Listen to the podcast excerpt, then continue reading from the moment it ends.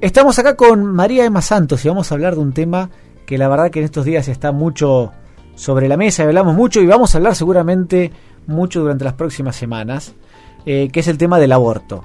Ella es economista, doctora en Economía de la Universidad Nacional del Sur y tiene un máster en, en Artes en Desarrollo Económico, ¿es así? Sí, en de- eh, lo de artes es una cuestión formal, en desarrollo económico. Muy bien. ¿Qué tal, María Emma? Muchas gracias por venir, ¿eh? Hola, ¿qué tal? Bueno, y contanos un poco, a ver, eh, sobre, sobre esto del aborto y sobre tu opinión. Ha, ha habido una carta que ha sido bastante viralizada. Este, y bueno, ¿cuál es tu posición con respecto a eso y el por qué? ¿Sí? Bueno, en primer lugar, gracias eh, por invitarme. Mira, em, yo, como vos dijiste, soy economista, soy em, profesora en la universidad, soy investigadora del CONICET. Acá hablo a título personal. Esto es un bien. tema que me interesa este, de manera personal. Y sí, me expresé, me quise expresar eh, en contra de este proyecto de ley de un aborto legal, seguro, gratuito, porque creo eh, mi, mi argumento fundamental es un argumento de derechos humanos. Yo creo que el aborto es una violación al derecho humano fundamental, que es el derecho a la vida. Eh, esto ha sido expresado en la Convención eh, Internacional de los Derechos Humanos en el año 48. Bueno, y además hay toda una cuestión legal que eh, se ha traído a colación en los medios, que Argentina eh, ha suscrito al Pacto de San José de Costa Rica y demás, eh, que eh, garantiza el derecho a la vida desde la concepción. Ahora, eh, obviamente sobre esto se empiezan a, uno empieza a, a hilar más fino y argumentos y contraargumentos. A ver, yo soy mujer. Eh, entonces, esta mm, em, reivindicación feminista que viene fuertemente del lado del feminismo, eh, la cuestión del el periodo de legalización del aborto.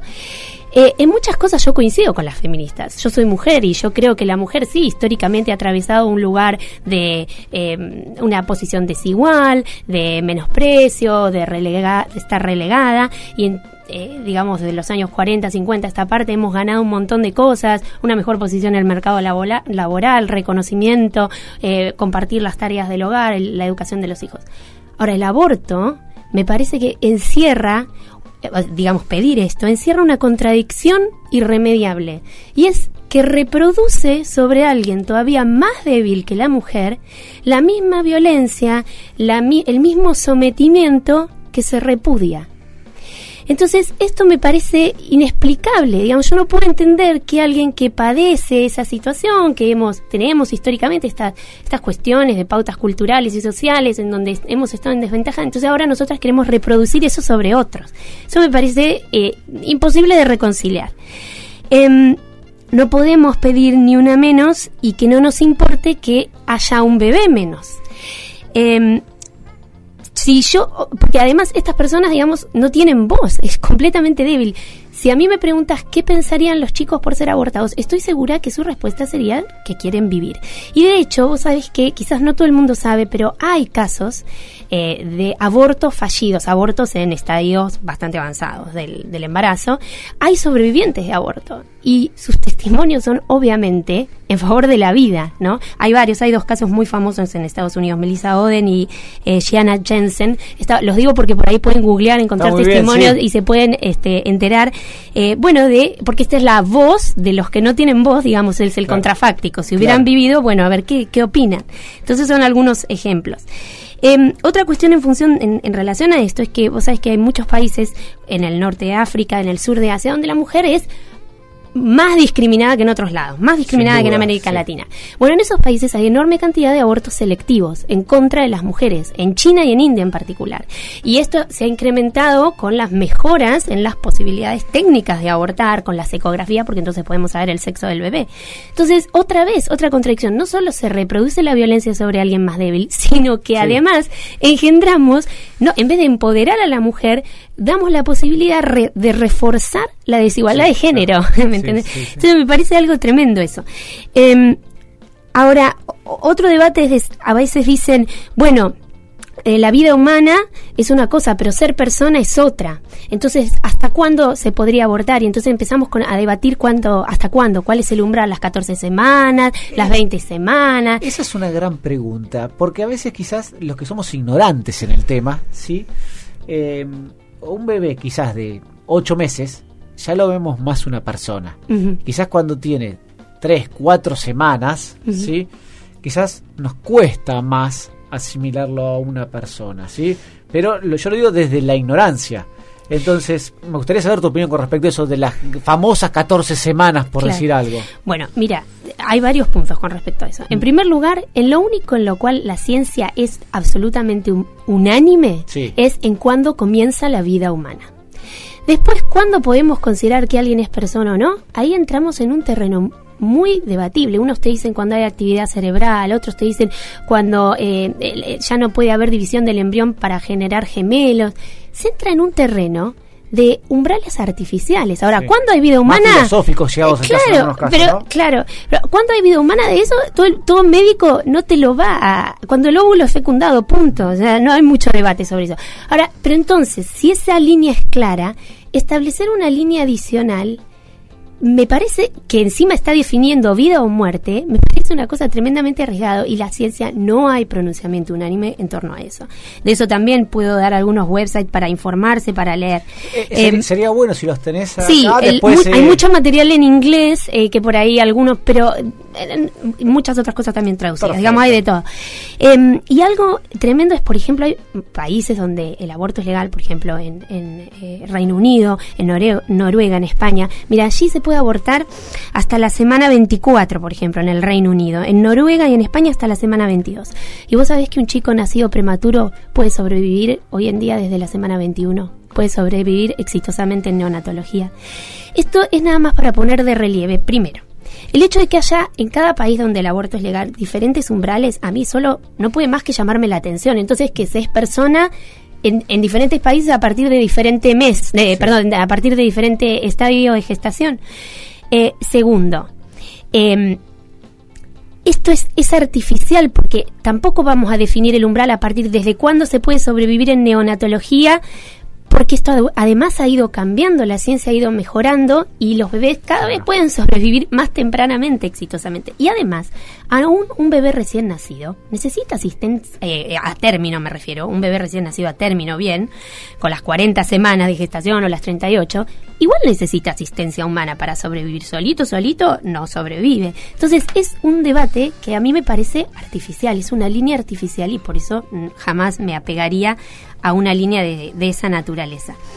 Ahora, em, bueno, también hay muchísimos testimonios de médicos que han practicado abortos de manera legal en Estados Unidos. Hay, eh, en particular, recomiendo ver los videos de un médico que se llama Anthony Levantino, es un médico norteamericano, practicó más de 1.200 abortos en su vida, hasta que, bueno, tuvo una serie de eventos personales, pero más allá de eso, él se dio cuenta un día practicando un aborto que el tamaño del feto, y con esto me refiero a esto del umbral de hasta qué semana, no hacía la diferencia. O sea, todos son vida humana.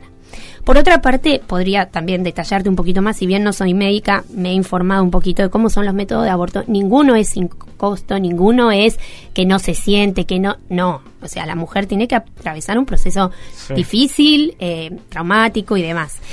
Em, ahora, con esto yo no quiero sonar como insensible. A mí me parece que los embarazos no deseados son algo tremendo, ¿no? Es, eh, la mujer se enfrenta a una... Es un dilema tremendo.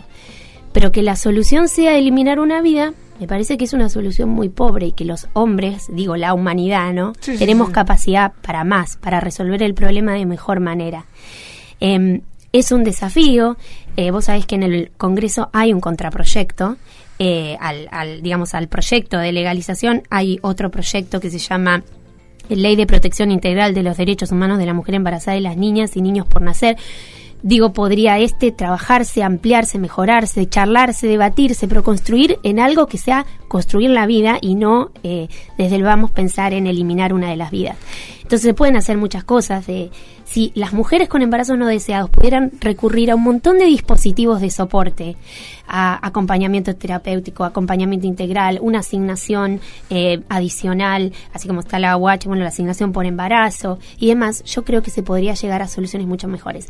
Al, al margen de que tenemos toda la cuestión de la adopción, que parece que es otro tema, pero no es otro tema, porque las vidas que unos no desean, hay otros que sí las desean.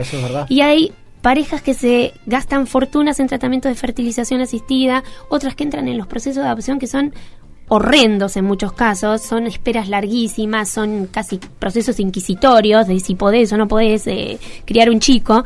Em, y mientras tanto estamos queriendo aprobar que se eh, aborte, ¿no? Entonces me parece que esas cosas pueden unirse, se puede trabajar en un tratamiento mucho más integral. Ahora te hago una pregunta, no, hablaste recién de un embarazo no deseado, ¿sí? Mm. Eh, ¿No es diferente en el caso, por ejemplo, de un embarazo no deseado por... No sé, por, una cuestión coyuntural de, la persona o de una violación, por ejemplo? Bueno, sin duda que es diferente, es un caso mucho más traumático. Eh, en primer lugar... Y, y, perdóname, y en el caso, por ejemplo, de una violación, que es un caso extremo, ¿sí? Claro. ¿Cuál es tu pensamiento?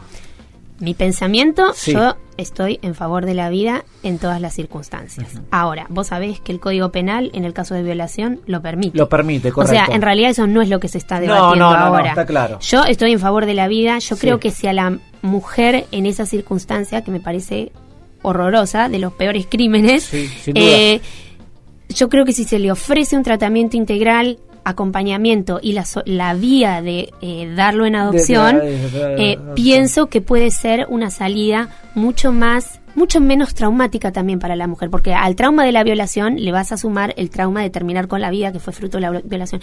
Y porque, en definitiva, si vos te pones a pensar, lo que sufrió la mujer es terrible, pero la vida dentro de ella no es responsable del acto que la engendró. No. Es un tema muy delicado. Es muy delicado. Y es lo que decir, no está ahora eso en discusión. En realidad no está eso en discusión. yo te lo digo porque quizás es, a ver, el punto en donde yo tengo una opinión más clara, ¿sí? Porque creo que también es, a ver, es como seguir con, eh, puedo estar equivocado, claramente no, pero es, digamos, que la mujer siga con ese embarazo en la medida que no quiera, ¿sí? Es como seguir con, con el, la violencia que, que, ella siguió y, que, y que sigue en, su cabeza permanentemente, ¿no? Sí, yo eh, entiendo el punto perfectamente, creo que es un tema muy delicado, un caso particular. Sí, sí, muy puntual, Muy puntual, eh, pero insisto que creo que para eso tenemos, eh, creo que la psicología y eh, podría hacer mucho, podría, podría ayudar. Yo creo, eh, digamos, siempre estoy en favor de la vida y creo que se podría hacer algo diferente. Pero insisto que, bueno, eso en realidad. no está, en discusión, está bueno que lo dejemos bien claro, ¿sí? Es más que nada una cuestión filosófica más que legal la que saqué recién a la mesa, ¿no? Porque lo que está acá son cuestiones justamente en las que uno toma la decisión porque lo porque quiere y, no pasa por una violación o por otra cosa, sino por una cuestión de, de voluntad en ese momento, ¿no? Eh, y otro de los puntos que a veces los que están a favor de, mm, de del aborto, que hace mucho hincapié es en el cuerpo de la madre, en la vida de la madre, en el cual yo ahí, a ver, salvo que corra riesgo la vida de la madre, ¿no? Pero si no corre riesgo la vida de la madre, yo ahí no sé si estoy tan de acuerdo con los que están a favor del aborto, sino digamos, es un poco lo que vos decís también, una cuestión es la eh, la elección sobre el cuerpo de la madre, otra cuestión es la vida que está dentro del cuerpo. Claro, bueno, esto es volver a, vuelvo al, al principio, digamos, em, eh, entiendo la situación del embarazo no deseado, entiendo que es traumático, entiendo, sí, llevar adelante un embarazo, tengo dos hijas, eh, em, bueno, no, no, sí, es un proceso que ya no pasa desapercibido. El aborto tampoco, es natural, el aborto tampoco pasa desapercibido y creo que, como te digo, que si se instrumentaran canales eh, alternativos, acompañamiento y la posibilidad de dar una adopción, me parece que, eh, pero en serio lo estoy diciendo, ¿no? Estoy hablando, a ver que se entienda, esto no es el no por el no, es bueno, aprovechemos este debate para construir algo más serio, para generar de verdad dispositivos de contención y de acompañamiento. Eh, ¿Me comprendes que es, diferente el punto? A, eso es lo que iba y no me expresé bien, y yo sé que no me expresé bien, ¿sí? Eh, uno de los argumentos es justamente, eh, y, me lo hice acordar con, con, con, la conclusión definitiva que sacaste, mm. es, a ver, el aborto va a seguir existiendo, va a seguir existiendo en canales clandestinos y eso atenta contra la vida de la mujer. Sí, un poco eso es donde yo iba, ¿sí? A ver, y cómo desde el lado a favor de la vida se puede contrarrestar ese argumento a favor del aborto, ¿no? Claro, porque pienso que la mujer en ese estado de desesperación no ha podido acceder a ningún tipo de contención. Una persona en favor del aborto va a decir, no ha podido acceder al aborto legal. Bueno, yo te digo, tampoco ha podido acceder a alguien que le plantee otra posibilidad de acompañamiento real, que de verdad esté ahí a su lado para ver, bueno, cómo transitamos esto, qué hacemos, qué hacemos después del parto. Pero eh, eso no está. Entonces, claro, como no está, bueno, quizás se cae en el aborto clandestino con los riesgos y demás. Em, pero insisto, y, vuelvo al, al, argumento de derechos, el derecho humano no nos lo otorga, a ver, mi derecho a la vida no me lo otorgó mi mamá, es mío, desde el, y así el de todos, quiero decir, es del ser humano. Los padres no le damos el derecho a los hijos como los derechos son intrínsecos a la vida humana, ¿me entendés? la discusión conceptual me parece que hay. Está claro. ¿Y qué dice este este brevemente, digamos, este proyecto que, que es, eh, digamos, también está presentado en el, Congreso y que habla un poco a favor más de la vida, ¿no? Sí, bueno, eh, con esto no quiero politizar porque yo no, soy, no, no, me interesa estar del lado de ningún partido político, pero hay diputados y de diversos partidos que lo, que lo han firmado. Proponen atención médica integral de la mujer embarazada, eh, prevé en el caso de violaciones, más allá de que como dijimos no está en discusión, pero está bueno que esto, este proyecto lo integra, eh, prevé un, el, el, pago de una asignación especial durante el embarazo si la mujer ha sido violada, eh, el pago de una asignación hasta la mayor, si la, si la mujer decidiera eh, quedarse con su hijo, criar a su hijo, también prevé una asignación especial, especial. para estos casos, también habla de centros de asistencia a la mujer embarazada para brindar en caso de embarazos conflictivos, eh, asignación universal por hijo por nacer. Digo, lo leí em, y me, resultó muy interesante, simpatizo con el proyecto, seguramente se puede hacer más eh, y por eso me parece que como sociedad y los diputados y demás podemos poner todas nuestras energías en pensar eh, desarrollo de mecanismos de este tipo em, en vez de lo otro, ¿no? a veces uno dice queremos ser como los países desarrollados. Sí y no. En esto me parece que no es, eh, muy genial copiar a los países desarrollados y creo que podríamos ser aún más de vanguardia, más revolucionarios en esto. ¿Por qué no? Si somos capaces, ¿por qué no podemos crear algo más superador? Es verdad, porque la gran mayoría de los países desarrollados tienen, no todos, y por ejemplo en Estados Unidos no todos los estados, ¿sí? Pero muchos mm, tienen, cuando uno ve ese famoso mapa que está en las redes sociales y demás, muchos de los países desarrollados tienen leyes eh, que se permita abortar. Em, sí, y que entran en las contradicciones que te mencioné, ¿no? Se puede abortar hasta la semana 22 y el chico, un chico nacido prematuro en semana 21 puede sobrevivir. Eh, digamos, inevitablemente se entran en estas contradicciones y además el punto es que acá se debate hasta la semana 14. Yo creo que una vez que abrís la puerta, la puerta se puede ensanchar después. Entonces, eh, digamos, se abre o otro camino que no es eh, en favor del cuidado de las dos vidas. La, línea más clara es, el debate que se está dando ahora, que me mm. parece muy sano que se dé el debate también, ¿no? Sí, sí. Pero yo creo que la línea más clara se ve ahora. Después lo que vos decís es verdad. Bueno, si en vez de la 14 es la 22 como en España, o sea, donde me dijiste, mm. eh, ya es una línea mucho más difusa, ¿sí? Eh, ¿Y dice algo el proyecto con respecto a cuando corre riesgo la vida de la madre? Em, mira, creo porque eso es otro gran tema, ¿sí? Que tampoco es el eje de la discusión, está claro, ¿no? No, no es el eje de la discusión y te digo algo, eh, en lo que me, en lo que sé, reitero, yo no soy médica, pero eh, en realidad te diría que a ver, cuando corre riesgo la vida de la madre, en general es en un estadio del, del, embarazo tan avanzado que es más seguro hacer nacer al chico lo antes posible vivo y salvar la, la, vida de la madre. Esto lo explican muchísimos médicos, esto también está en las redes, se puede consultar, inclusive el mismo médico que te comentaba, el doctor Levantino, lo explica. Em, con lo cual, en realidad son... Sí, una discusión muy... Eh, quizás era mucho más importante hace 100 años que, que la medicina no estaba tan avanzada. Exactamente, exactamente. Eh, son muy raros los casos en los que puedas decir que eh, el aborto salvaría la vida eh, de la madre. pero tampoco en realidad es eso lo que, sí, hay que dejarlo bien claro digamos, aquí porque también eso creo que ese caso también está contemplado actualmente en el Código Penal. Y como para terminar me gustaría que des una conclusión con respecto a este tema para aquellos que nos están escuchando. Mi conclusión es el argumento de derechos. Yo creo que se es persona desde que se inicia la vida humana y no hay eh, unanimidad en la ciencia respecto de otros umbrales, digamos, en lo que sí hay unanimidad es en el inicio de la vida humana, todo lo demás no hay. Con lo cual, si somos personas desde el inicio de la vida humana, somos acreedores del derecho a la vida. Y me parece que el aborto va en contra de ese derecho, con lo cual eh, me parece que no, no es un camino em, bueno eh, legalizarlo. Creo que tenemos que buscar otras alternativas para resolver los problemas de los embarazos eh, no deseados. muchísimas gracias por haber venido. ¿eh?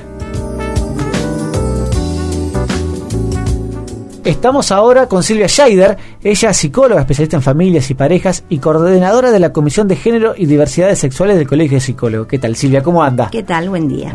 muchas muchas gracias por venir. ¿eh? Por favor. Bueno, y hablamos un poco ahora del tema de la ley del aborto. Exacto. ¿Sí? Y que, bueno, eh, nos gustaría saber su opinión con respecto a que usted está a favor de la ley del aborto. ¿Sí? Sí. Y, a ver, eh, recién fuera del aire hablábamos que no son dos campanas de del mismo tema o, o, que no es un Boca River y yo en eso estoy de acuerdo, ¿sí? Eh, pero bueno, nos gustaría saber, digamos, por qué usted está justamente a favor de, la ley del de, aborto, ¿no? Primero que no soy yo sola, es el movimiento de mujeres. Muchísima gente. Son las miles de mujeres que estamos ganando la calle desde hace más de 10 años es la campaña nacional por el derecho al aborto legal, seguro y gratuito que esta, este año presentó por sexta vez su proyecto de ley. ¿Por sexta vez? Sí, porque siempre se cajoneó. Eh, es un movimiento, digamos, que tiene que ver con igualarnos a los países del primer mundo, donde el derecho al aborto es un derecho consagrado desde hace más de 45 años. Canadá, Estados Unidos, toda Europa, menos por supuesto Irlanda, que es ultracatólica, y Polonia, que son ultracatólicas. A ver, me parece tan insensato estar en contra de una ley, como te decía recién fuera del aire, es como estar en contra de una ley de que haya salud pública. Eh, la ley tiene que estar. Después, si alguien se quiere atender en un hospital público o en un hospital privado o con un médico particular, es una decisión personal. No puede no haber una ley que garantice un derecho y que luego cada ciudadana lo utilice como se le antoje. Es muy tonto estar en contra de una ley, digamos, es algo que, digamos, a mí no me entra en la cabeza que alguien pueda estar en contra de una ley, lo que no tiene nada que ver con estar a favor o en contra de la práctica tampoco nos interesa quedar, digamos, de que la gente que está en contra de la práctica del aborto se arrogue la denominación de pro vida. Porque pro vida somos todas las personas que tenemos medio centímetro de cerebro en la cabeza, digamos. Nadie puede ser pro muerte. A ver, quienes estamos a favor de la ley, ni siquiera, ni siquiera tenemos por qué estar a favor de la práctica. Eh, está claro, usted diferencia un poco la práctica de la ley. No, no un poco, es un nivel simbólico diferente. Una ley es una herramienta simbólica que permite la convivencia social, quitando de la clandestinidad a quienes deben practicarse en este caso un aborto. O sea que una ley es una herramienta simbólica.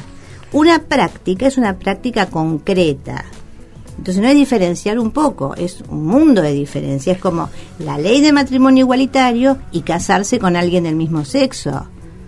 La ley lo permite, el que quiere se casa o no se casa. Está bien. Ahora, em, aquellos que están eh, en contra de, la ley, ¿sí? ¿sí? Un poco dicen que el, argumento es eh, que mm, el, el, bebé sin nacer todavía, ¿sí? ya es, un bebé. Bueno, es un embrión o un feto. Un embrión o un feto, ¿sí? Bien. Y no eh, tiene autonomía fuera del cuerpo de la mujer. No es un bebé. Bien. Por favor. Bien. Ahora, eh, eh, digamos, ¿cuándo comienza la vida de una persona? Vamos a empezar por ahí. No tengo por qué contestarte esto porque eso es un problema que tiene mucho más que ver con posturas filosóficas y más bien metafísicas, o sea, vida tiene un tumor, vida tiene mi pelo y me lo corto igual, o sea que el, tema de la vida es un tema que precisamente es un brete, digamos, en el cual toda esta gente antiderechos quiere colocar a, a todos los demás. Sí. La discusión es muy es, es histórica. A mediados de 1800, 1864, el Papa Pío IX, ¿sí? Pío IX, em, hizo una bula, digamos, una declaración papal en la cual él sostuvo que el alma se insuflaba, digamos, este, en el ser humano en el momento de la concepción. A partir de ahí se empezó a suponer, digamos, dentro de lo que era la legislación canónica, que es la única legislación que existía en casi todos los países occidentales en, en ese momento, que desde el momento de la concepción había un ser humano que tenía alma. Sí, Desde ahí venimos derivando esto. Vos no te olvides que todas las leyes civiles, lamentablemente, están estuvieron y muchas siguen estando inspiradas en el derecho canónico. Por eso no nos podíamos divorciar hasta después de la dictadura, por eso el matrimonio civil este, entre personas del mismo sexo mereció que Bergoglio llamara a una guerra santa, o sea, tiene mucho más que ver con posiciones, digamos, derivadas del derecho canónico, y ya te digo, 1860 y algo, no me acuerdo exactamente Sí, el año. pero hace mucho tiempo. Sí, eh, ah, en el tiempo en el cual precisamente eh, la vida civil de las personas, por ejemplo, los nacimientos, defunciones y matrimonios se anotaban en las iglesias católicas. Desde ese Claro. momento, desde ese momento venimos arrastrando esta historia de eh, que luego se derivó en persona desde la concepción. Nadie puede ser tan ingenuo, tan tonto de creer que una célula es una persona. Vos sos una persona, yo soy una persona. ¿Cómo se imagina que una célula es una persona? Un eh, disparate. a, a ver, claramente no soy médico como para, para, para discutir ni a favor ni contra eso. Ahora, si hay algo No, es sentido común. A Eh, ver, está bien, pero yo hay, hay algo que, por ejemplo, eh, y que en algunos países, eh, inclusive de los desarrollados, por ahí hace la diferenciación. Y, y a ver, y vuelvo a repetir, no es por una cuestión técnica, porque no la sé, sino por una cuestión personal nada más. ¿sí? A ver, yo digo, un aborto, yo tuve dos hijos, por ejemplo, ¿no? Sí. Un aborto de, de alguien de, de ocho, ocho meses, vamos a suponer, ¿sí? no es un aborto, es un parto prematuro. Bueno, pero siete meses, seis meses, vamos a Siete ponerle. meses un parto prematuro. Es la viabilidad fetal fuera del cuerpo materno. ¿sí? Un feto es viable alrededor de la semana 24-26. Bien. Antes es inviable. Ah, Bien, a la, a ve- vamos a ponerle 24 o 26, ¿sí? 27 vamos a 20 poner. no, 27 es recontra viable, mm, perfectamente sobrevive. Eh, a vos, vos pensá esto. Sí. Nosotros estamos, la ley plantea las 14, se- lo que se llama 14 semanas médicas, que en realidad son 12 semanas. Bien. No nos lleven a un terreno que nosotras no estamos planteando, porque es lo mismo que hizo la semana pasada el doctor Turri en la audi- en una de las en la audiencia en el Congreso que presentó una, una animación de un aborto de 20 semanas. A ver, si estamos debatiendo Bien. una ley de 14 semanas, ¿para qué nos llevan a, a las a los abortos de 20? Por eso, pero quer- quería saber su opinión con respecto, porque hay algunas personas que están a favor, de, inclusive de una ley de aborto, ¿sí? No importa la semana. No. Entonces quería saber su opinión con respecto a eso. La ley, el proyecto de ley que presentamos dice el aborto libre, este, según demanda de la mujer, hasta la semana 14, y en caso de riesgo para la vida de la mujer Sí. o malformaciones fetales graves incompatibles con la vida fuera del seno materno, Sí. se permite en estadios más, Sí. más este, pro- prolongados, digamos. ¿sí? La ley, digamos, el aborto se- el libre, seguro, legal y gratuito lo estamos pidiendo para la semana 14. Hasta la con semana las 14. excepciones. Por eso hay que leer la ley. No, no, yo el eso, proyecto de ley va. eso lo sabía. Lo que pasa es que hay algunas personas que ese corte no lo hacen. Bueno, correrá Sí. por cuenta y No, riesgo de esas claro, personas. no opinión, mi sí. opinión es que si la vida, Sí. por ejemplo, si la mujer presenta este, algún tipo de patología en lo que se llama en el segundo trimestre de gestación, o sea, después de la semana 14, que pone en riesgo su vida, por supuesto el aborto se tiene que permitir. Porque en realidad la mujer, se, a ver, ya tenemos en la Argentina, no sé si vos conoces el caso de María Acevedo, que en el año 2005 se le prohibió en el Hospital Iturraspe de, de Santa Fe, una mujer que tenía un cáncer en la boca, una mujer joven de 19 años, ya madre de tres niños, a quien no se le dio la quimioterapia para que nos, digamos, para prolongar esta gestación, por supuesto, la mujer y el feto murieron antes. O sea, pues, es, es, eh, es muy este, insensato suponer que va a vivir, por eso digo, el feto fuera del cuerpo materno no vive, no está autonomizado. No hay un bebé. Un bebé es el que puede estar fuera del, del, del- del cuerpo de la mujer y puede vivir. Si no se plantea esto de que ante el riesgo para la salud y la vida de la mujer el aborto se debe permitir, es negar la evidencia que van a morir ambos. Hoy, hoy, hoy, no es, hoy, sin Mm. esta ley, ¿no está permitido esos casos? Está permitido, por eso nosotros tenemos una ley de aborto no punible y tenemos el protocolo ILE, pero ¿qué es lo que sucede? Lamentablemente en los últimos dos años estamos encontrando cada vez más restricciones. Este, hasta hace dos años atrás yo he acompañado mujeres en el Hospital Pena que practicaban los abortos no punibles en, los casos que la ley y que el fallo FAL, que es el fallo de la Corte Suprema del 2012, em, lo habilitan. Digamos que en estos casos donde hay violación, violación de una, de una mujer este, mayor de edad pero este, con alguna discapacidad cognitiva, y en los casos de este, enfermedad de la madre, por supuesto. Esto es lógico. Bueno, esto se hacía, ahora está más complicado porque lamentablemente en provincia de Buenos Aires está en vigencia un protocolo que exige más que lo que exige la ley. La ley exige una mujer y un médico habilitado, nada más. No exige ningún comité de expertos, es el artículo 86 del Código Penal, inciso A y B, no exige ningún comité de expertos, no exige ningún comité de bioética, no exige ningún psicólogo, ningún trabajador social, lo que exige es un médico matriculado y una mujer. Lamentablemente el protocolo de provincia de Buenos Aires, que ahora está, digamos que se está volviendo a aplicar, porque se estuvo sin aplicar, porque como pedía más que lo que la ley pide, se pedía, digamos, se, se operaba, digamos, bajo la ley, eh, lamentablemente ahora está pidiendo esto del comité, la reunión de notables y demás, cuando en realidad lo que hay que hacer es cumplir con la ley. Y esta ley vuelve, digamos, a, lo que dice la ley, digamos. Lo que nosotros estamos pidiendo es que se despenalice a las mujeres que abortan. Las mujeres en nuestro país abortan, con ley o sin ley. La pregunta del millón es si vas a mandar presas a las mujeres que se practican un aborto o no. Porque por el, en, por el momento lo único que tenemos es la penalización de la práctica. De hecho, hemos tenido mujeres, una mujer en Salta que estuvo presa por un aborto espontáneo, ¿sí? A quien se la acusó de, haber, de habérselo provocado. Entonces, digamos, estamos en una situación ridícula, digamos, si es que no hubiera tanto en juego, pero además el punto es la tremenda hipocresía de todos estos sectores que se autotitulan pro vida como si no supieran que las mujeres ricas pagan y que las pobres son las que las que no tienen plata y mueren. Cualquiera sabe dónde practicarse un aborto.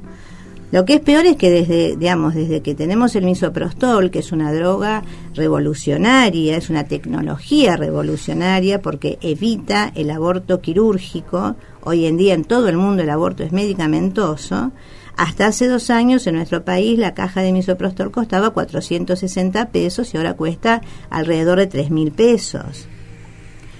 Y el mayor problema que tenemos en Bahía Blanca es que la, digamos, la Secretaría de Salud no está garantizando la provisión en las salas médicas, o sea, en el primer sector, en el primer nivel, de misoprostol, que es lo que corresponde. También hay muy poco misoprostol en el Hospital Pena. Esto es, es, una barrera, porque las mujeres que tienen derecho al aborto no punible, los casos que hablábamos antes, correcto. si no tienen la plata para comprar el misoprostol, ¿qué hacen? Si las salas médicas no lo tienen gratis como corresponde. O sea, si no se le puede proveer. Esto desde el Consejo Local de las Mujeres, del cual yo participo, de la Comisión de Salud, se ha pedido desde el año pasado una entrevista que no nos la han dado para que se regularice, para que se nos explique por qué no se está brindando este medicamento, que es un medicamento que la Organización Mundial de la Salud considera esencial. ¿Por qué? Porque evita las complicaciones post-aborto en las mujeres que tienen que hacerse un aborto. Eh, ¿Sabe aproximadamente cuántos abortos autorizados hay eh, en Bahía? No, la verdad que si te dijera, eh, no, te miento porque no sé cuántos. En realidad no se sabe, lo que nosotros tenemos es por supuesto la cifra del Ministerio de Salud de la Nación que calcula que en el país se practican entre 450.000 y 500.000 abortos por año. Esta cifra surge de un estudio que se hizo encargado por el Ministerio de Salud de la Nación cuando era ministro Ginés González García y que surge de multiplicar la cantidad de ingresos hospitalarios por complicaciones post-aborto, post-aborto ilegal, por supuesto, eh, se multiplica por eh, un número que ronda un factor que es entre 7 y 8, porque digamos, si 60.000 ingresan por año, se calcula que es un porcentaje de todos. Que tuvieron complicaciones, exactamente. Exactamente. Por otra parte, cuando quienes se oponen a la ley este, dicen que este, yo he escuchado argumentos muy disparatados. Por ejemplo, ¿por qué con los fondos públicos va a haber que pagarle el aborto a una mujer, verdad? Sí. La misma pregunta cabe por qué una persona que tiene, no sé, que tiene cirrosis porque fue alcohólico, con los fondos públicos se le va a pagar un trasplante de hígado, ¿no? O por qué se le va a practicar una neurocirugía a un conductor de una motocicleta que andaba sin casco. O sea, todo está hecho para sancionar a las mujeres, porque en realidad, en todas las situaciones de riesgo que nos colocamos los seres humanos, en la medicina nadie pregunta eso, se atiende y se, se trata a la paciente o al paciente. Solamente en el caso del aborto surge esto de que, ay no, no se las debería atender. Sí, no, yo en eso no estoy de acuerdo. Por supuesto. Sí. Em, para aquellos oyentes que, no lo saben, estaría bueno que nos digan por qué la semana 14. Bien. ¿Sí? Porque hay muchos que se habla mucho de la semana 14, pero no todos lo saben. Perfecto. Eh, en medicina, digamos, en, en obstetricia, en ginecología, digamos, se calcula la edad gestacional desde la fecha, desde la última fecha de la menstruación de la mujer. Pero la mujer no quedó embarazada cuando estaba menstruando, sino que posiblemente quedó embarazada dos semanas después, que es el momento de la ovulación. Entonces se considera semana 14 porque son 12 semanas reales de gestación. Hasta a partir de la semana 14 se habla de, este, de la transición de embrión a feto. ¿Sí? Y además es el momento en el cual es menos riesgoso para las mujeres. O sea, cuanto más temprano ese, se practique el aborto, eh, hay menos riesgo eh, para la mujer. Eh, por supuesto que el, el, embrión y el feto hasta la semana 14 no tienen sistema nervioso central, no experimentan dolor, no tienen conciencia, no tienen por supuesto conciencia de nada, porque la conciencia es una función superior de nuestro cerebro, o sea, Digo esto por, esta cuestión de humanizarlo, ¿viste? Del bebito. No hay un bebito. Por favor, no hay un bebito. Un bebito es un bebito que puede vivir fuera del cuerpo de la madre. Eso es un, se llama embrión y pareciera que las personas que son antiderechos le tienen alergia a la palabra feto. No, no, no se le puede decir feto a lo que es un feto. O sea, vos vas, no sé, te haces una ecografía y te dice este, edad fetal, no dice edad del bebito. No, no, no, está muy bien, está muy, y está muy bien que, nos aclare esa semana 14, porque creo que no es... Eh, no es poca cosa, ¿sí? Un poco por lo que hablamos antes de la semana 25, 26, que ah. ya son cosas totalmente... Exactamente, sí. Eh, Igualmente el, aborto en el segundo trimestre se practica porque muchas enfermedades en la mujer producidas por la gestación, por ejemplo la hipertensión arterial gestacional, sí. Eh, patologías cardíacas, digamos, bueno, glaucoma, hay distintas, digamos, enfermedades que se producen en la mujer en el segundo trimestre, alrededor de la semana 16. Está bien, pero en ese caso la ley lo que dice es que tiene que haber un riesgo para la mujer. Claro, o no, claro, por eso digo, pero estas, estas, son enfermedades que son producidas exclusivamente por la gestación. Eh, y es muy injusto tener que pedirle a una mujer o peor, obligarla a exponer su vida o su salud este, si ella no desea hacerlo. Por eso nosotros hablamos de la libertad individual. Estas son decisiones individualísimas. No es que la ley va a obligar a que una mujer, porque tuvo presión arterial alta, la va, a hacer un aborto este, de 20 semanas. Y, en esos casos, porque no lo conozco, si le pregunto, eh, ¿cómo es? Vamos a suponer que una, una mujer en, la, en el segundo trimestre sufre alguno de, estas, de, estos inconvenientes. ¿Tiene que ir a un médico? ¿Cómo está previsto en la ley, así como está el no, es que el problema es este. A ver, la cuestión es que eh, que existan las leyes no quiere decir que todo el mundo sepa que existen esas leyes. O sea, que los derechos obligan al Estado a difundir o sea, si el día que tengamos la ley, el Estado va a tener que difundir esto y los médicos se van a ver obligados a tener que informarle a las pacientes que, bueno, eh, su salud está en riesgo y que tiene derecho a practicarse un aborto no punible o un aborto a secas si tenemos la ley.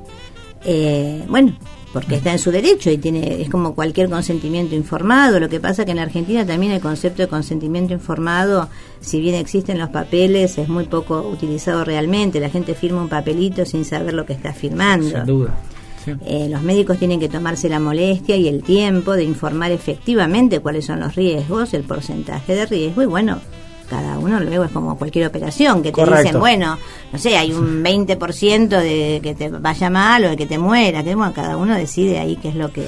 Eh, no, no, a ver, para mí es importante... Eh, que, eso esté bien reglamentado también, ¿no? Sin, ser burocrático, pero sí bien reglamentado, para que no dé lugar a que con un 0,01% la mujer en el segundo trimestre Mira, a ver, el tema es este. Si nos vamos a... Eh, primero, si el porcentaje es el 0,01% o no, ¿sí? Sí. Tiene que ser la mujer que soberanamente sobre su vida pueda decidir qué es lo que quiere hacer, porque es la continuación saludable y digna de su vida y de su proyecto de vida, ¿sí? Esto es algo que, digamos, yo digo, todas las personas que tienen estas aprensiones, que a ver si la mujer esto y a ver si la mujer lo otro, yo lo único que te puedo decir es que las mujeres argentinas hemos dado sobradas muestras de nuestra vocación por la maternidad. Solamente en la Argentina tenemos a las madres de Plaza de Mayo que siguen buscando a los hijos secuestrados por la dictadura, toda la gente que están antiderechos querría saber qué es lo que piensan, digamos, de las mujeres que han perdido a sus hijos de esta manera. Eh, tenemos a las abuelas de Plaza de Mayo, o sea, las mujeres argentinas creo que no tenemos que seguir dando pruebas de cómo vamos a usar la ley o si nos vamos a querer sacar de encima embarazos, no sé, de bebés viables, que a ver, me parece que esto es atentar contra la dignidad que tenemos nosotras y contra nuestra propia trayectoria, digamos, por eso digo, no es solamente mi conocimiento sobre el tema, es el movimiento de mujeres, que no, no somos solamente las feministas, insisto, en plena dictadura un grupo de mujeres desafiaba la dictadura reclamando por sus hijos. Entonces digo, las mujeres argentinas venimos dando muestra hace rato de que somos serias, de que somos responsables, de que somos conscientes, de que quienes elegimos la maternidad las cumplimos con responsabilidad. El problema es aquellas que no eligen la maternidad y no tienen por qué elegirla y que necesitan y que de hecho lo hacen recurrir a esta práctica. Cuando se habla, que es el lema de la campaña, educación sexual para decidir, anticonceptivos para no abortar y aborto legal para no morir, se alude a una política pública, que es lo que han tenido todos los países. Italia redujo en cuatro el número de abortos que se practicaban desde que tiene la ley. O sea, son políticas públicas que tienden ¿qué fue lo que hizo bien Italia para hacer eso? Nada, se independizó de, de, toda esta cuestión moralística hipócrita y tienen como ellos siempre. Yo, yo viví en Italia justamente cuando se hizo, este, cuando se autorizó, se promulgó la ley eh, de derecho al aborto, que fue en el año 77. Eh, em, nada, se independizaron de esta cuestión moralística este, hipócrita, digamos, y, ellos decían, tenemos el Papa en casa. Eh, pero bueno, esto pasó en toda Europa, digamos, la ley Beil de 1975 en Francia. ¿Por qué? Porque las mujeres francesas iban a abortar a, Inglaterra, cruzaban el canal de, el canal de la Mancha y abortaban allá. O sea, eh, es muy este tonto creer que esto, no sé, de que esté la ley, las mujeres vamos a salir a abortar. Las mujeres abortamos hace cuatro, hay hace cuatro mil años que están registrados abortos. O sea, esto es muy viejo. Las mujeres antes utilizaban eh, todo un catálogo de eh, plantas con efectos abortivos porque generan la contracción uterina. O sea, esto es este no es una tontería suponer que lo, lo que estamos reclamando es que esto sea legal y que no tengamos que ir presas, morir, eh, perder nuestra salud, sobre todo las mujeres más pobres. Y respecto del tema de la anticoncepción, yo siempre digo lo mismo. Si hay algo que nos caracteriza a los seres humanos es la posibilidad de equivocarnos, porque si no seríamos dioses. Todos los métodos anticonceptivos pueden fallar, porque las personas podemos fallar. Las mujeres podemos olvidarnos de tomar una pastilla, las mujeres podemos lamentablemente, cosa que ocurre muchísimo, este, no lograr que los varones se pongan el preservativo desde el inicio de la relación sexual, no a la mitad o al final antes de eyacular, sino desde el inicio.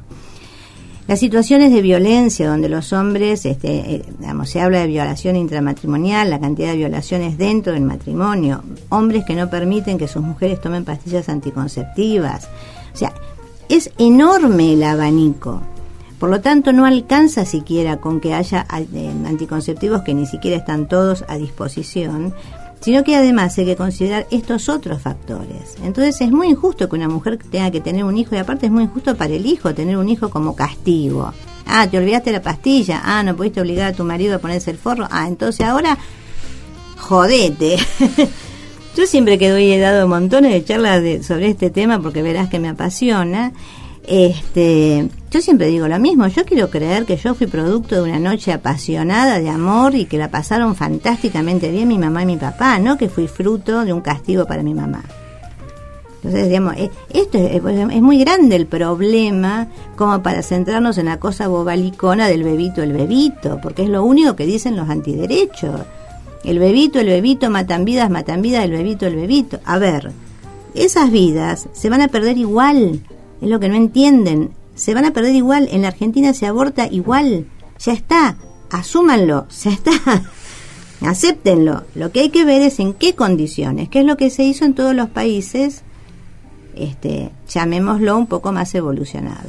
Sí, eh, hablábamos hace un rato con una persona que está ah, en contra de la ley y le decía eso del famoso mapa que está dando vuelta por las redes sociales donde en general la gran mayoría de los países desarrollados tienen con distintas mm, diferencias entre uno y otro eh, leyes a favor de, del aborto. Eh, que este es el mapa de la, de la desigualdad, es la geopolítica de la desigualdad social. O sea, es África y América Latina. Punto. No hay. Es África y América Latina. Solamente. Y los países musulmanes más este, radicalizados. Sí, que hay una cuestión religiosa ahí mucho más delicada. Sí, la misma. No sé si es mucho más delicada. más extremista, me parece, ¿no? No lo sé en este punto. Digamos, si en este punto no podemos tener ley de aborto porque los católicos se oponen, es exactamente igual de fundamentalista. Sí, yo creo que tienen menos derechos que la mujer allá que. No, no, no, pero me refiero al tema puntual del aborto. Sí, sí, sí, sí, sí, Eso es un fundamentalismo, porque en realidad, como el aborto se produce igual, pero vos mirás el mapa. Yo cada vez que doy una charla o una clase, lo pongo a mis espaldas para que la gente vea de qué estamos hablando. Es el mapa de la desigualdad, el mapa de la pobreza, el mapa del atraso, el mapa del temor, y el mapa de los grandes negocios de los que hacen abortos clandestinos, porque atrás de todo lo que estamos hablando, un aborto practicado, digamos, este, muy bien, por ahí en una clínica, qué sé yo, qué sé cuánto, si es quirúrgico, está costando 30 mil pesos. Y un médico en general, acá mismo en Bahía Blanca, para asesorar a una mujer y brindarle la medicación, no está cobrando menos de entre 5 y 7 mil pesos. Entonces, digamos, hay que ser muy tonto para, para no, no darse cuenta que esto es un negocio también muy, muy importante, digamos, y que muchos de los que están en contra del aborto, consciente o inconscientemente, avaran ese negocio clandestino. Porque yo no vi ningún médico preso por eso, yo solamente he visto mujeres. no es casualidad. para terminar, ¿qué conclusión me gustaría que dé una conclusión sobre el tema de todo lo que hablamos? De todo lo que hablamos, que estamos viviendo un momento maravilloso, que yo no creí verlo, no, no pensé que yo, digamos, yo siempre digo, yo hace años que estoy en esta lucha. Te voy a contar, eh, digamos, que me parece, porque ayer me puse a pensar en esto, ¿no? ¿Cómo es que yo abracé esta causa hace, uff, tengo una hija de 27, el mayor de 36, hace unos 34 años.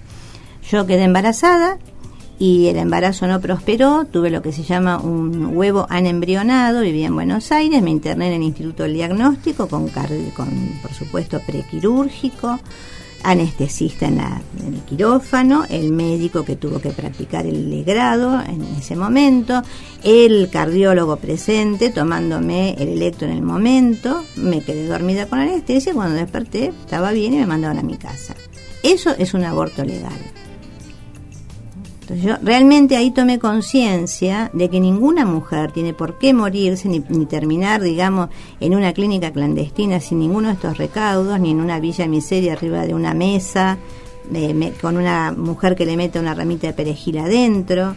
O sea, esa es la diferencia. Yo creo que cualquier mujer que haya pasado por un aborto legal con todos los recaudos, tendría que tener conciencia de que no es justo que otras mujeres no puedan tener la misma, digamos, dignidad en el cuidado de su salud que este, si tienen que hacerse un aborto por ahora clandestino. Entonces yo, la verdad, la conclusión es que estamos en un momento maravilloso. Yo estoy segura que vamos a tener la ley.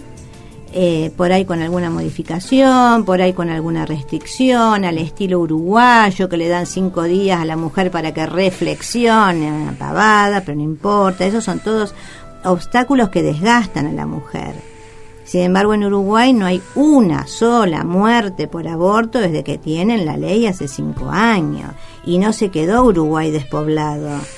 Ni corrieron a abortar en masa ¿eh? y están haciendo colas este, para abortar. Entonces, digamos, yo soy muy optimista, creo que por ahí habrá algún tipo así de, modificación para molestarnos, simplemente, porque es para molestarnos, claro, es para molestar, no es para ayudarnos en nada. Eh, y creo que realmente mi hija, mis nietas, o sea, el resto de las mujeres, las próximas generaciones van a disponer de los mismos derechos que dispone mi prima que es italiana. Este, también es esto, es muy injusto, ¿no? Por eso es el mapa de la geopolítica de la desigualdad. ¿Por qué? Si los derechos humanos son universales, los derechos humanos de las humanas europeas garantizan algo que acá nos lleva a la muerte. Sí, sí, no, está clarísimo. Silvia, muchísimas gracias. Por ¿eh? favor, gracias. chau, chau.